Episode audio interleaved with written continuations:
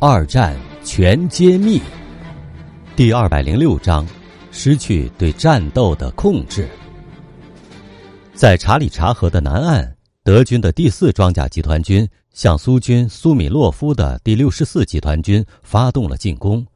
德军的第五十一军向东南方向同时发起进攻。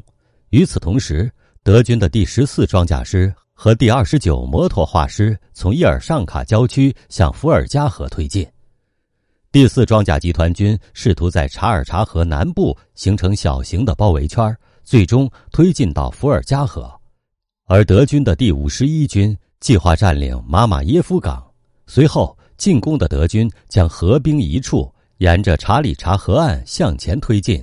将切断西岸的苏军第六十二集团军与东岸物资供应线路之间的联系。截至到下午十五点整，设在马马耶夫港顶部的崔可夫的指挥部已经被德军摧毁了。